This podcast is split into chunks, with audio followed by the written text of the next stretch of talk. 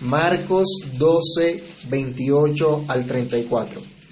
Acercándose uno de los escribas que los había oído disputar y sabía que les había respondido bien, le preguntó, ¿cuál es el primer mandamiento de todos?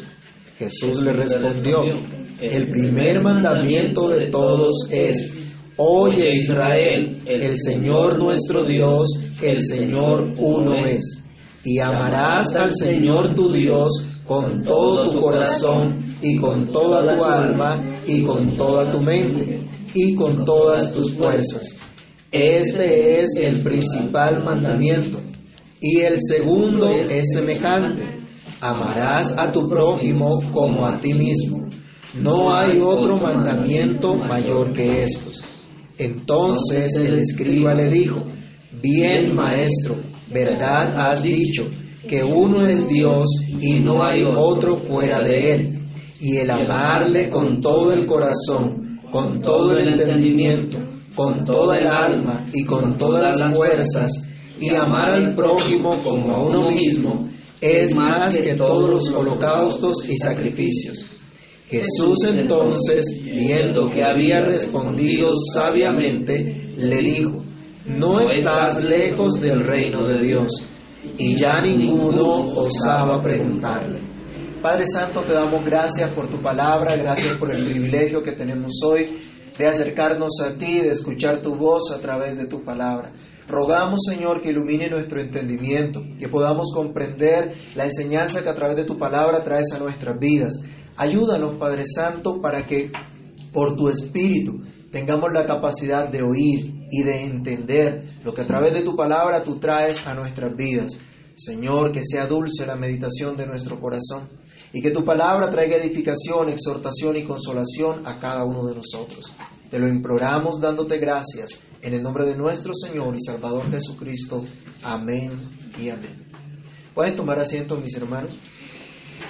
Los enemigos del Señor no pudieron resistir a la sabiduría con la cual Él no solamente respondía a cada una de las preguntas que hacían para tentarle, sino que confrontó directamente a estas personas con sus respuestas, respuestas que probablemente ya conocían. Pero sus oyentes tendrían que pensar y tendrían que reflexionar en la respuesta que el Señor estaba dando. Ahora, después que ha ocurrido un, un suceso interesante, como vimos la semana pasada, que los saduceos fueron reprendidos por el Señor porque ellos afirman que no había resurrección y el Señor les dice, Dios no es Dios de muertos, sino Dios de vivos. Se acerca un, un escriba, una persona que conoce bien la ley, probablemente del grupo de escribas y fariseos que también querían tentar a Jesús, pero se acerca de una manera completamente diferente a como lo habían hecho los otros. Hasta aquí, los planes que habían hecho todos los enemigos de Jesús por ah, hacerlo quedar mal, por dejarlo en vergüenza, quedan frustrados. Quedan frustrados completamente y no pudieron desacreditar al Señor, no pudieron hacer callar su voz y hasta algunos de sus enemigos probablemente fueron atraídos por la respuesta del Señor. Y esa respuesta del Señor es la que da título a nuestra reflexión el día de hoy y es amarás al Señor tu Dios. Hemos tenido unos títulos interesantes en los últimos pasajes. ¿Se acuerdan de la semana pasada? Sí, claro. ¿Dios qué? Dios es un Dios de vivos y no un Dios de muertos. Dios no es Dios de muertos, sino de vivos. Y la semana antepasada, vamos a ver, y a, Dios lo que es de Dios. Muy bien, entonces hoy amarás al Señor tu Dios. Esto ya lo sabemos, ¿no? Esto ya lo hemos escuchado una y otra vez. Y en el contexto que el Señor lo dice, las personas que le dicen ya lo sabían, ya lo conocían perfectamente. Lo primero entonces que vamos a reflexionar es que el Señor nos manda y diciendo, amarás al Señor tu Dios, el único Dios. No hay más de un Dios. Una lista muy grande de, de- mandamientos y clasificaciones de los mismos habían hecho los intérpretes de la ley, los que conocían las escrituras. Y habían transmitido estas tradiciones a través de generaciones. Dentro de ellos mismos había diferencias, había discusiones por esas listas para saber qué mandamiento estaba eh, por encima de otro o qué, qué mandamiento era mayor que otro.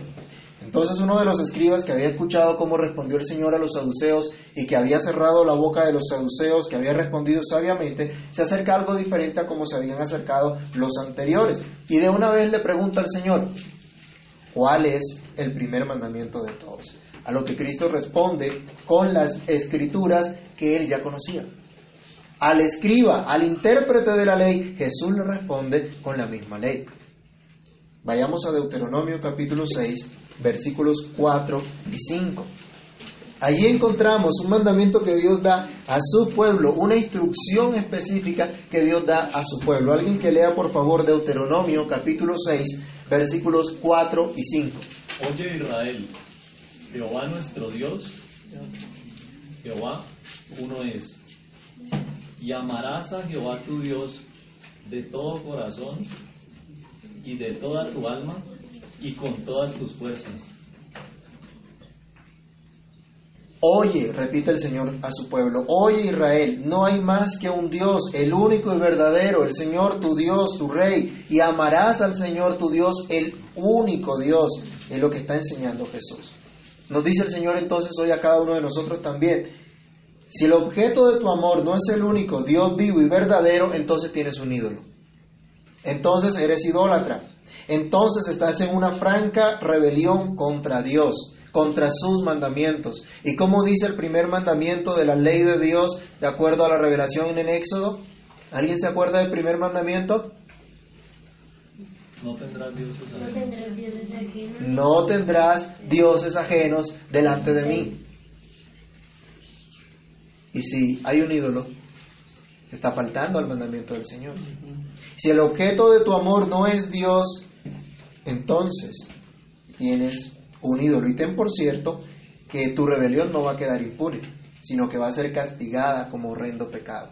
¿Alguien se acuerda de Romanos 1 del 18 al 32, donde nos dice que la gente no conoció a Dios, que conociendo a Dios realmente por las cosas creadas, dice, no lo reconocieron, no le dieron gloria, no le adoraron, sino que se envanecieron en su razonamiento, le dieron culto a las criaturas antes que al Creador. Y dice que cayeron en cualquier cantidad de vicios. Hermanos, cuidado. Esos vicios de los que nos habla allí Romanos son testimonio de cómo Dios entrega a las tinieblas, a la oscuridad, a aquellos que se rebelan contra Dios. Es una evidencia de que se está bajo la ira de Dios. Vamos a leer Apocalipsis capítulo 21, versículo 8. Miren cuál es la sentencia para todo aquel que se ha rebelado contra Dios, que se revela contra sus mandamientos, que se revela contra Cristo. ¿Quién lo tiene? Apocalipsis 21, 8. Pero los cobardes e incrédulos, los abominables y homicidas, los fornicarios y hechiceros, los idólatras y todos los mentirosos tendrán su parte en el lago que arde con fuego y azufre, que es la muerte segunda. Serán separados de Dios por toda la eternidad. Allí en Apocalipsis se nos muestra entonces, todos los idólatras tendrán su parte en el lago de fuego. La pregunta para que reflexionemos, hermanos, es, ¿qué estamos amando? ¿En qué están puestas todas nuestras facultades, nuestra esperanza, nuestro regocijo, nuestra voluntad, nuestros afectos? Cada uno debe preguntarse, ¿a dónde estoy dirigiendo mi amor? ¿A un ídolo o al Dios vivo y verdadero? Al único Dios que existe. ¿Vale la pena amar a un ídolo que no ve, que no escucha, que no se puede mover? Llámese como usted lo quiera llamar. Hay una exhortación en la Biblia y es, pueblo de Dios, ama al Señor tu Dios, confía solo en Él. Vayamos al Salmo 115, versículos 4 al 11. Y en lugar de esos ídolos que se hacen con las manos, una imagen como tal, piense en el dinero, la fama, el trabajo, la profesión o cualquier cosa que ocupe el lugar que solo le corresponde a Dios. Salmo 115, versículos 4 al 11 nos dice, los ídolos de ellos son plata y oro obra de manos de hombres. Tienen boca, mas no hablan. Tienen ojos, mas no ven. Orejas tienen, mas no oyen. Tienen narices, mas no huelen. Manos tienen, mas no palpan. Tienen pies, mas no andan. No hablan con su garganta. Semejantes a ellos son los que los hacen, y cualquiera que confía en ellos. Pero al pueblo de Dios que se le dice, oh Israel, confía en Jehová, Él es tu ayuda y tu escudo. Casa de Aarón, confiad en Jehová, Él es vuestra ayuda y vuestro escudo. Los que teméis a Jehová, confiad en Jehová, Él es vuestra ayuda y vuestro escudo. Con la respuesta del Señor Jesús a este escriba, amarás al Señor tu Dios. En segundo lugar podemos afirmar hoy que Dios demanda entrega total. Al no existir otro Dios fuera de Él, una consecuencia lógica es que Dios demanda total adoración, total entrega, exclusivo amor hacia Él. Y eso es lo que nos dice la respuesta del Señor cuando habla, amarás al Señor tu Dios con todo tu corazón, con toda tu alma y con toda tu mente y con todas tus fuerzas. Ese Dios que hizo los cielos y la tierra y todo lo que en ellos hay, que sustenta todas las cosas por la palabra de su poder, ha expresado de sus perfecciones en todas las cosas que ha creado. ¿Se acuerdan del salmista cuando decía, Señor, cuando miro las estrellas, cuando miro el, miro el cielo y todas las cosas que tú creaste, digo, ¿qué es el hombre? Para que te acuerdes de él. El Hijo del Hombre para que tengas memoria de él, para que te acuerdes de él. Y ve la grandeza de Dios. Toda la creación nos habla de la grandeza del Señor. Toda la creación nos habla de quién es ese, ese Dios todopoderoso. Todas las obras entonces nos hablan también de su inmenso amor. Y Él demanda total entrega porque Él nos amó primero. Cuando Dios le da mandamientos al pueblo de Israel, cuando lo saca de Egipto y, y lo lleva al Sinaí y le da la ley, Miren el prólogo de los diez mandamientos. Vayamos a Éxodo capítulo 20, versículos 1 y 2. ¿Cuál es la razón por la cual Dios les da mandamiento al, al, pueblo? ¿Cuál es la razón por la cual Dios le dice lo que deben hacer y la relación a la cual Él los ha traído? Éxodo 20, 1 al 2, ¿qué dice? Dios todas estas palabras diciendo, yo soy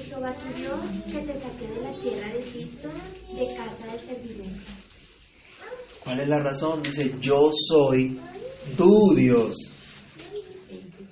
¿Quién escogió al pueblo de Israel? Dios. ¿Y quién lo escogió a usted y a mí? Dios. Fue Dios el que nos metió en esa relación. No fuimos nosotros los que escogimos a Dios. No fuimos nosotros los que de decidimos seguir al Señor. Es Él el que nos llamó y nos puso para ser sus hijos. Él es nuestro Dios. El único que hay. No hay más. Y como Él es nuestro Dios, Él nos ha libertado. Dice, yo te saqué de la tierra de Egipto. Yo te saqué de la esclavitud. Yo te he dado vida. Dios fue el que nos rescató. Allí nos muestra su amor. Allí muestra su misericordia para con nosotros. Salmo 27, versículo 10. Dios manifiesta su amor por su pueblo escogido. Salmo 27, versículo 10. Mire la esperanza que puede tener el creyente. El amor del cual puede estar seguro el creyente. ¿Qué dice el Salmo 27, 10? Aunque mi padre me con todo Jehová me recogerá. Digámoslo como convencidos a veces, como que nos da como mucho miedo, ¿no? Aunque mi padre y mi madre me dejaren, con todo Jehová me recogerá. ¿Tenemos esa convicción?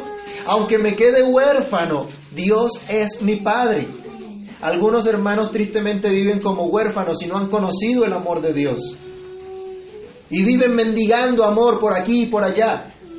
No hay necesidad de andar mendigando nada porque nuestro Padre es amplio en su amor para con nosotros, porque mandó a Cristo a morir por nosotros.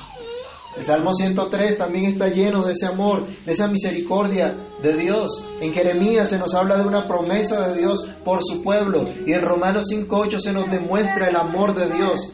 Dios muestra su amor para con nosotros, en que siendo aún pecadores, Cristo murió por nosotros. ¿Cuánta gente está esperando que le amen? Y dice, ¿será que Dios me ama? ¿Cuánta gente piensa, duda del amor de Dios? Si allí Dios muestra su amor.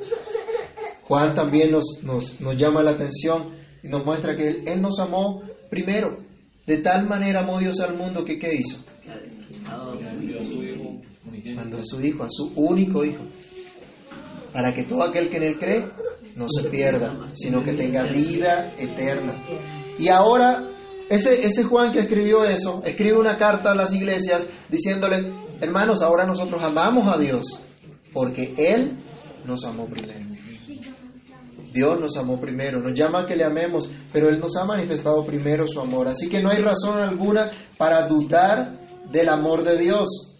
Al contrario, lo que tenemos son evidencias de su tierno amor para con nosotros una y otra vez. Constantemente Dios está manifestándonos su amor. Miremos también en Primera de Juan capítulo 3, versículo 18. ¿Cómo Dios demanda entonces ese amor genuino? Ese amor genuino por Él que se debe evidenciar en nuestras vidas. Él demanda total entrega, demanda un amor genuino. Amarás al Señor tu Dios no es una declaración simple y carente de significado, sino un gran mandamiento.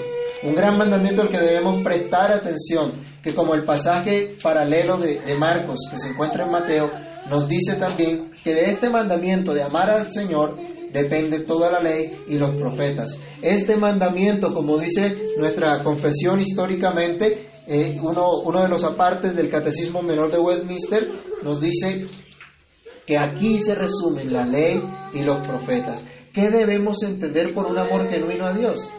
Leamos Primera de Juan 3:18.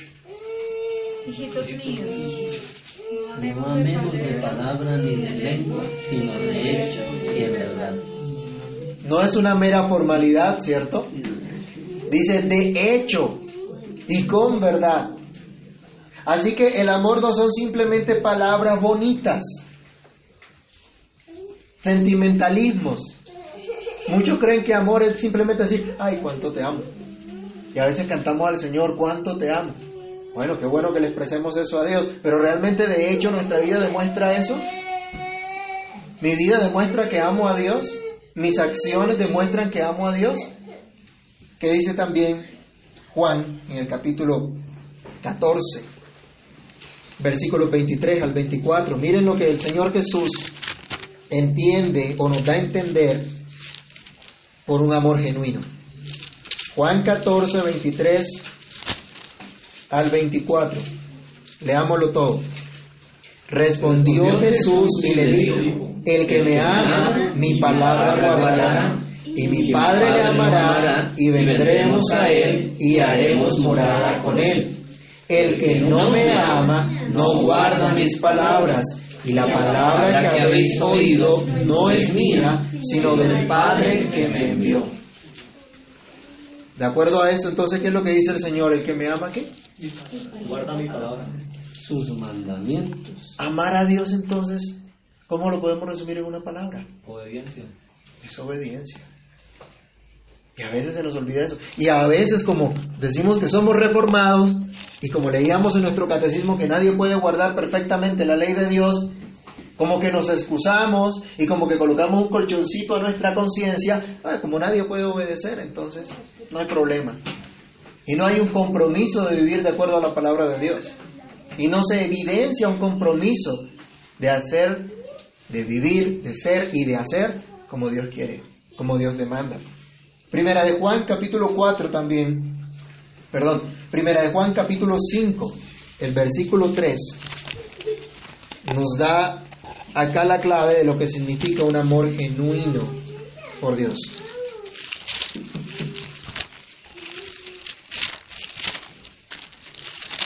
Primera de Juan, capítulo 5, verso 3. Pues este es el amor a Dios, que guardemos sus mandamientos. Y sus mandamientos no son gravosos. Así que si usted dice que ama a Dios, debe tener un compromiso firme con guardar sus mandamientos. Con andar de acuerdo a lo que Dios dice, de acuerdo a lo que Dios manda. Todos estos versículos que hemos leído nos enseñan que amar a Dios es obedecerle sin reservas. Dios demanda amor con todas nuestras facultades.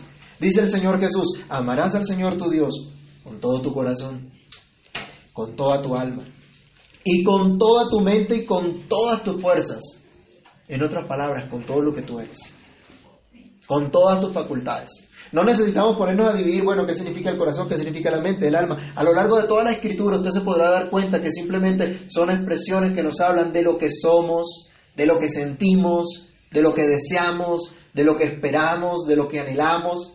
Son expresiones de nuestro ser completo, de lo que somos como personas. Dios entonces demanda acá un amor genuino y un amor donde estén comprometidas todas nuestras facultades que hemos recibido de parte de Dios. Un amor evidente. Con toda tu mente, dice, con todo tu intelecto, con todas tus emociones, con todo tu espíritu, con tu entendimiento, con los afectos más profundos de tu ser, con todos tus sentidos, aún con los sentidos, con todo lo que eres, con todo lo que tienes. De eso nos hablan estas expresiones en las escrituras para indicarnos que el amor a Dios debe ser genuino y debe expresarse a través de todo lo que somos. Algunos dicen entonces, no, las emociones dejémoslas a un lado. Y como reformados decimos, uy, cuidado con las emociones. Pero con tus emociones debes honrar a Dios y amar a Dios. Tus emociones deben ser santificadas por la palabra de Dios y deben, deben ser producto de tu entendimiento de la gracia, de la bondad y de la misericordia del Señor. Y entonces serán unas verdaderas emociones santificadas por Él y que rinden homenaje a Dios, que expresan las perfecciones del Señor. Pero algunos simplemente llegan a un mero sentimentalismo, un mero emocionalismo que no tiene ninguna base en la verdad de Dios y no han entendido la palabra de Dios.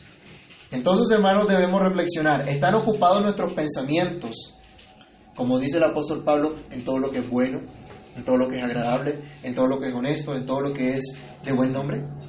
¿Hablamos de lo que es honesto y de edificación para nuestros oyentes? ¿Cuáles son las palabras que utilizamos en nuestro diario vivir? ¿Cuando estamos contentos o cuando estamos bravos? Miren que a veces decimos se me chispoteó, se me salió. Pero la Biblia dice, de la abundancia del corazón, habla la boca. Entonces, ¿qué es lo que hay en nuestro corazón? ¿Anhelamos algo fuera de Dios en la tierra? ¿Se acuerdan lo que decía el salmista? Fuera de ti, nada deseo en la tierra. ¿Deseamos las cosas que son eternas o las temporales? ¿Trabajamos incansablemente por lo que es agradable a Dios o solo por aquello que es temporal y pasajero? ¿Hacemos las cosas con el propósito de exaltar y dar a conocer las perfecciones de Dios como su amor, su misericordia, su justicia y santidad, su fidelidad? ¿O nos movemos por otros motivos? Adoramos a Dios todos los días de nuestra vida por medio de la fe que obra por el amor. Tu vida entonces es todo lo que tú eres. Tu vida, todo lo que tú eres y todo lo que tú haces es una evidencia de tu compromiso al mandamiento divino que dice, amarás al Señor tu Dios con todo tu corazón, con toda tu alma, con toda tu mente y con todas tus fuerzas. Esa fue la respuesta del Señor Jesús. Si volvemos acá a Marcos, ¿qué ocurre cuando el Señor da esta respuesta?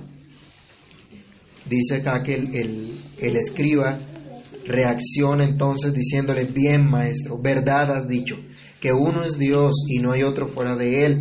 Y el amarle con todo el corazón, con todo el entendimiento, con toda el alma y con todas las fuerzas, y amar al prójimo como a uno mismo, es más que todos los holocaustos y sacrificios.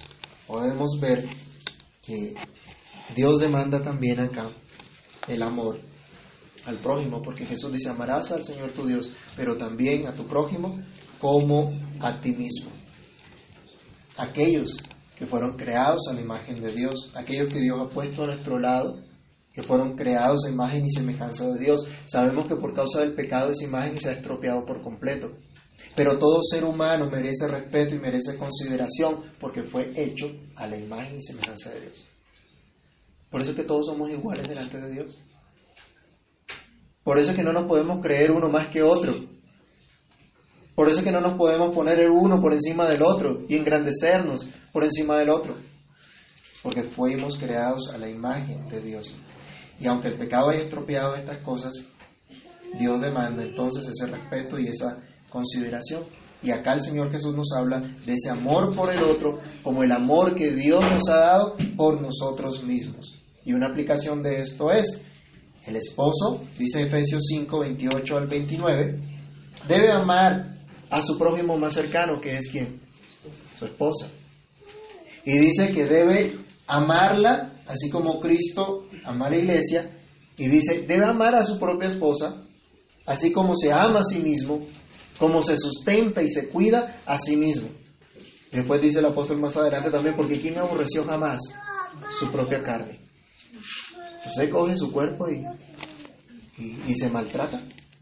Yo creo que no, ¿cierto? Quise quitarse los pellizcos.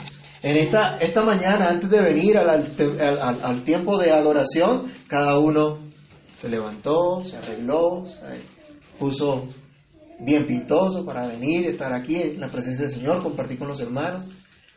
O se pusieron a darse látigo ahí al, a decir este cuerpo tan feo que Dios me dio. Yo creo que no.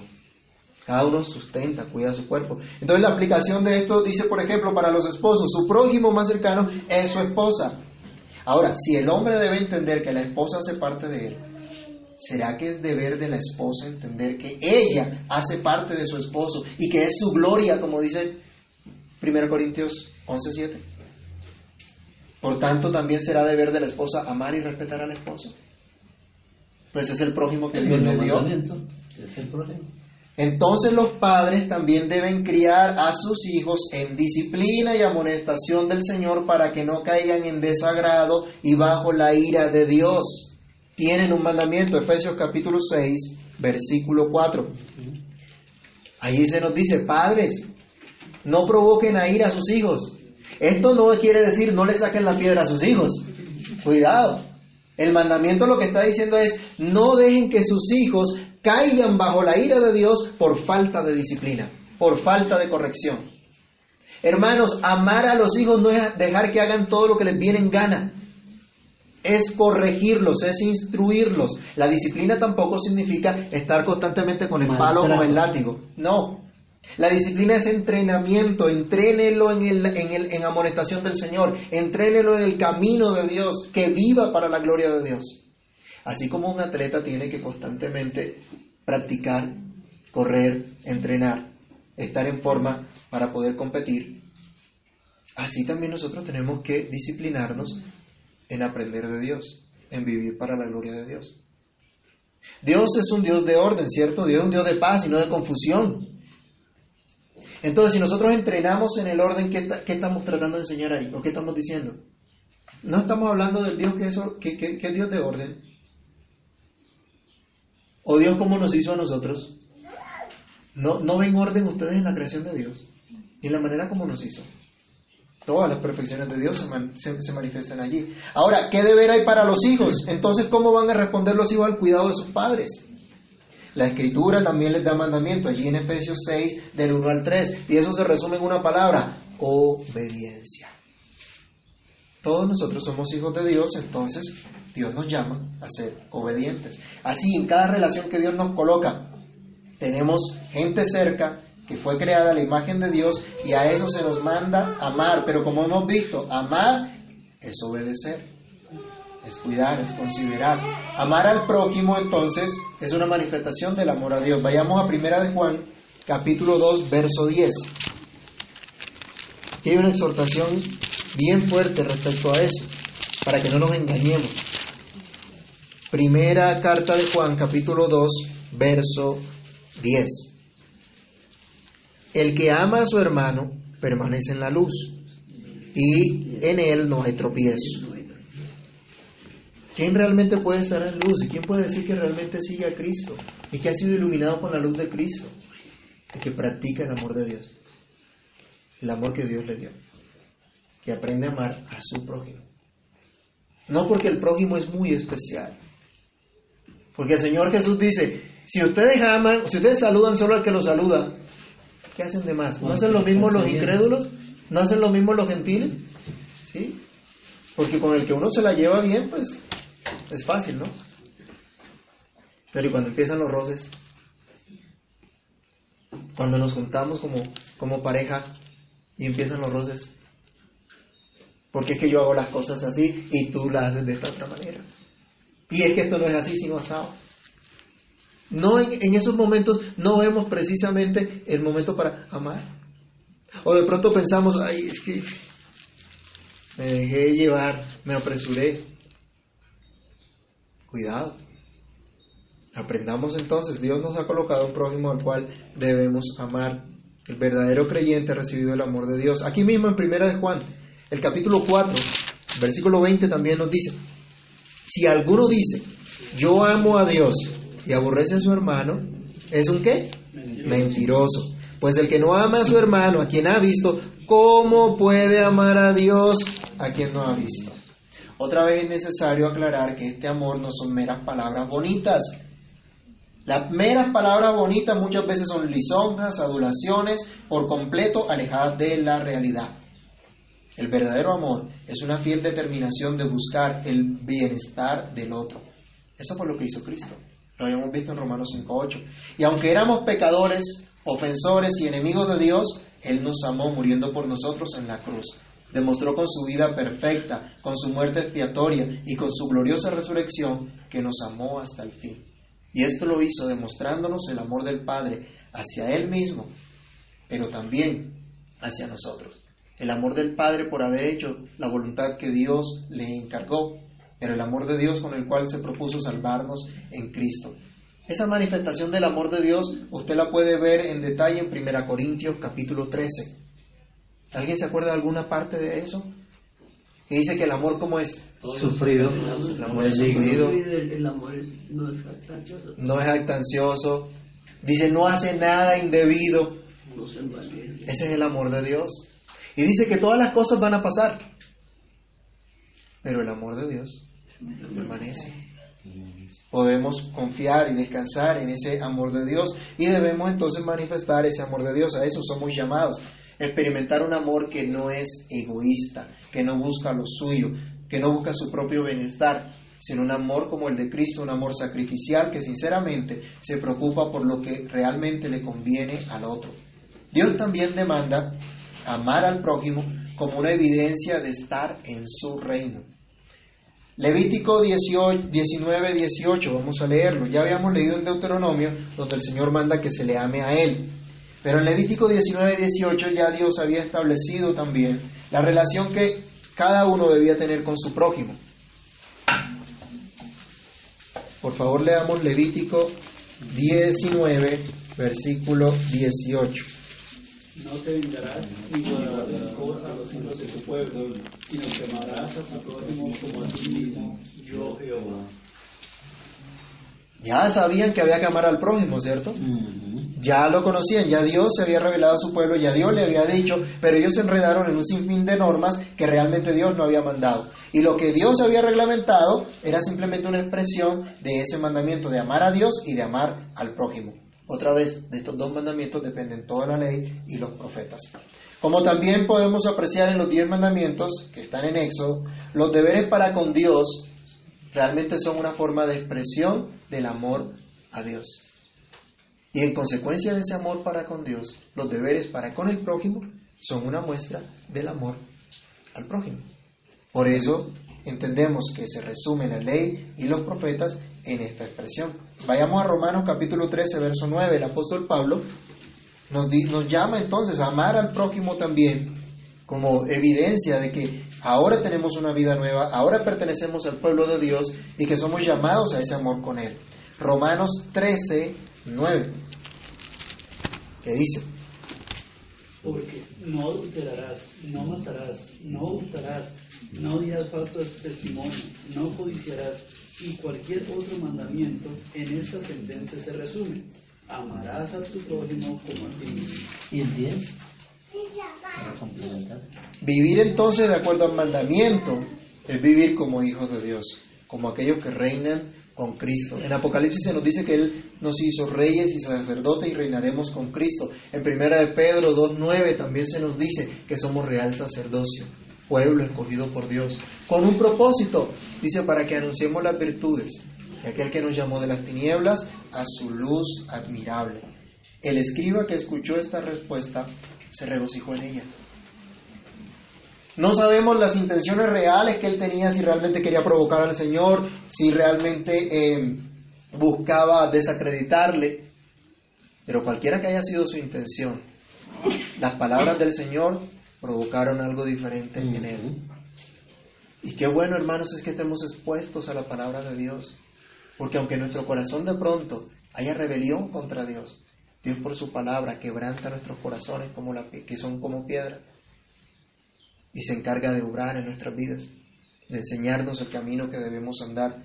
El escriba escuchó la respuesta del Señor y se regocijó en ella, porque fue una respuesta basada en la escritura que él conocía.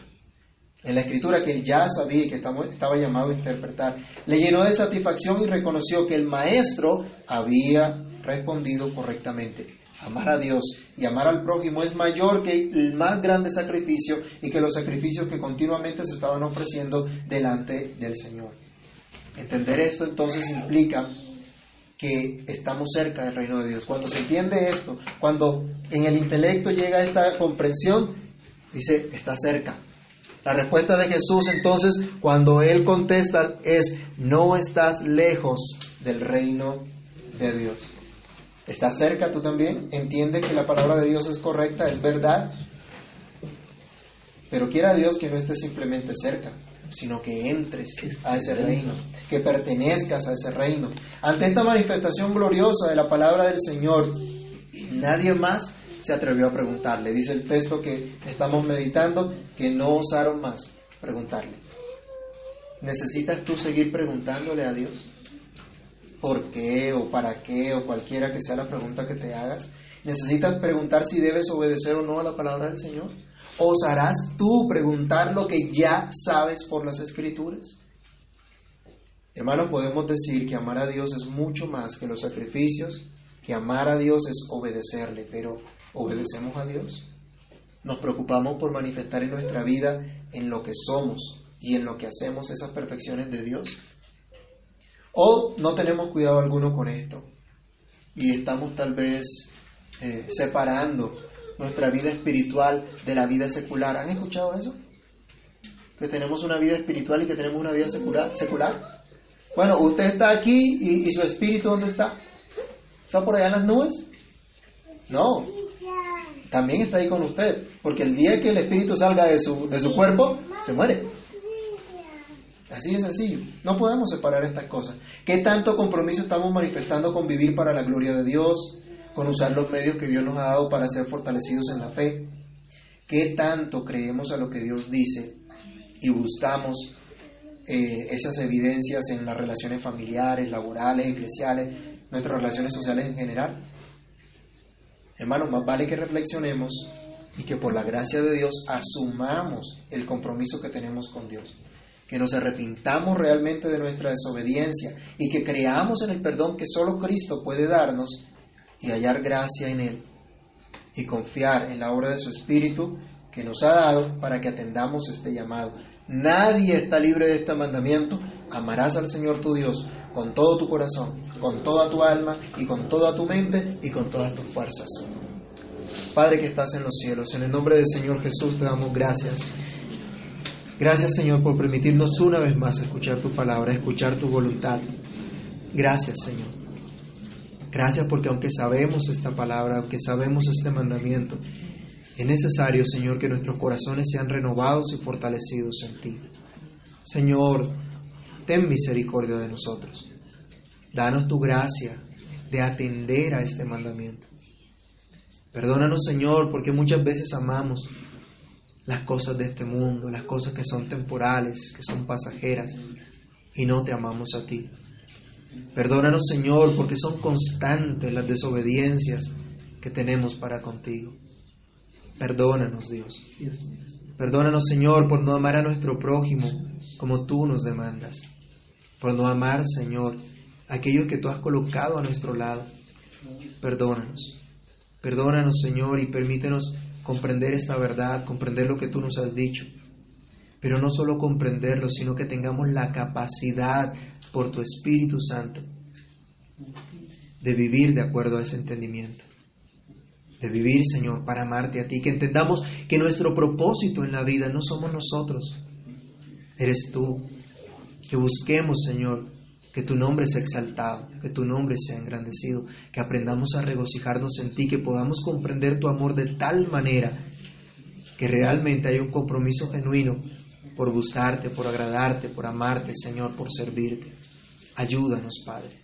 Ayúdanos y socórrenos, Señor. y permítenos confiar no en nosotros, sino en tu poder glorioso, en la obra que Cristo ha hecho en la cruz del Calvario. Ayúdanos y capacítanos, Señor, para la gloria de tu nombre.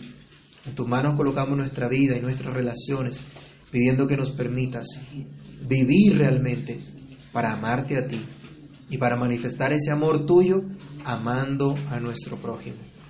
Que tú nos dirijas, que tú nos enseñes y que tu nombre sea engrandecido. En Cristo Jesús oramos y te damos muchas gracias. Amén. Amén.